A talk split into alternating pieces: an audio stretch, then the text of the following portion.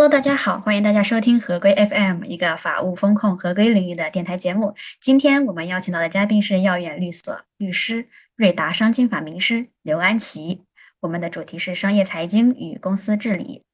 刘安琪是对外经济贸易大学法学硕士，商经法圈内的名人，规格学堂联合出品 ESG 课程的公司治理模块导师。那您可不可以结合自己多年的工作经历啊，然后去分享一下自己对于公司治理啊、企业合规啊方面的一些实务的经验，尤其是能够结合案例来聊一聊，让我们更能够贴近实践。嗯，呃，其实我觉得我们这边从律师角度办过这么几个案子，让我印象很深的，就是呃，一个公司其实股权也很简单，是一个老板和他三个朋友一起开的，这个老板呢拿了的公司大的股权。其实，在过去，他们一直也不注意，因为公司业务做的还可以，企业股东都能赚到钱。但后来之间股东有一定的矛盾了，那么包括业务方面可能有理念的冲突，在过程中有个小股东呢，从大老板的角度去开始找茬。因为小股东找茬的方式也比较特别，他呢先是三枪两头到公司要求来查账，不但自己来，其实还带着这个带了一个会计师一起来查账。这老板就咨询我能不能拒绝他查账。其实从公司法角度来说，是不能拒绝股东的查账权的，因为这是公司法的明确规定，股东享有查账权。但老板却不胜其烦，老板想，那怎么能让他不来查账了呢？其实这个小股东查账反而成了故意干扰公司手段了。那后来我们就告诉这老板啊，其实公司法对于这个查账有明确规定，必须书面请求和正当目的。如果他没有正当的目的，他高频次查账，你觉得他是故意干扰你的，其实你可以拒绝的。到后来，在这个小股东查账过程中，真的发现了公司漏洞。小股东拿这个公司漏洞、税上的问题来和到老板谈，其实有点卡脖子的意思了。因为一旦小股东鱼死网破，要把这税的问题捅出去，可能公司如果夸张点，可能就会被关掉了，因为他们公司税上是有些问题的。其实在过程中就暴露出了很多他治理的一个漏洞。第一，他在税上有不规范的，在账簿上有不规范的，所以小股东和他搞斗争就能抓住他的把柄。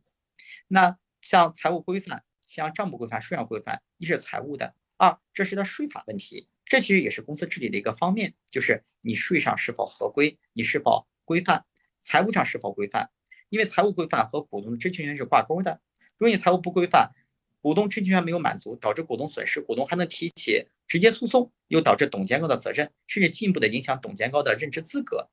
所以这是我们印象很深。这个小股东也特别有策略感，第一先查账。第二查账之后和老板谈，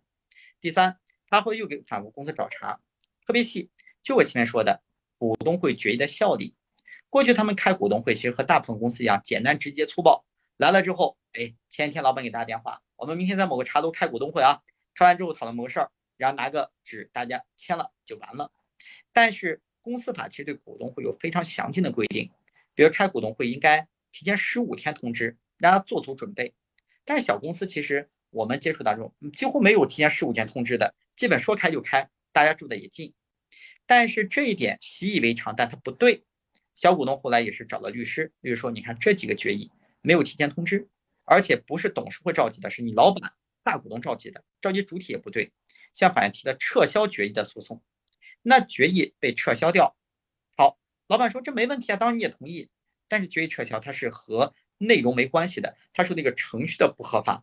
所以，这个小股东和他斗争的这一年多，让大老板不胜其烦，而且公司业务被拖累很多。而在这种过程当中，公司还接触过投资方，就是因为公司内部有诉讼，投资方说你们内部这么乱，那得了，咱就把事都平了，咱们再说。后来其实也不了了之了。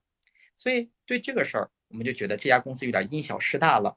因为这些平时的不注意被规范，在和小股东的矛盾当中，小股东采取的正确策略，导致公司这边。错失了发展机会，其实这事印象就很深，因为大部分老板，你包括给他讲说股东会应该规范，应该注重股东知情权的保护等等，其实不出事儿，当然是没有人重视的，只有错过了机会，被人卡了脖子，或者在某次融资过程中，因为这些问题对方放弃了，那会觉得痛彻心扉，但其实也就晚了。所以像合规，它更多是坐在前面，它更多的是什么？更多的是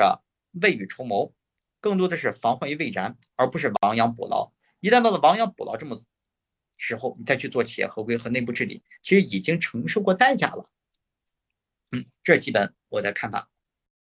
好的，感谢您参加我们首席风控合规官今天的访谈，期待下次跟您聊出更多更有趣的合规话题。合规，请听好，我们下期再会。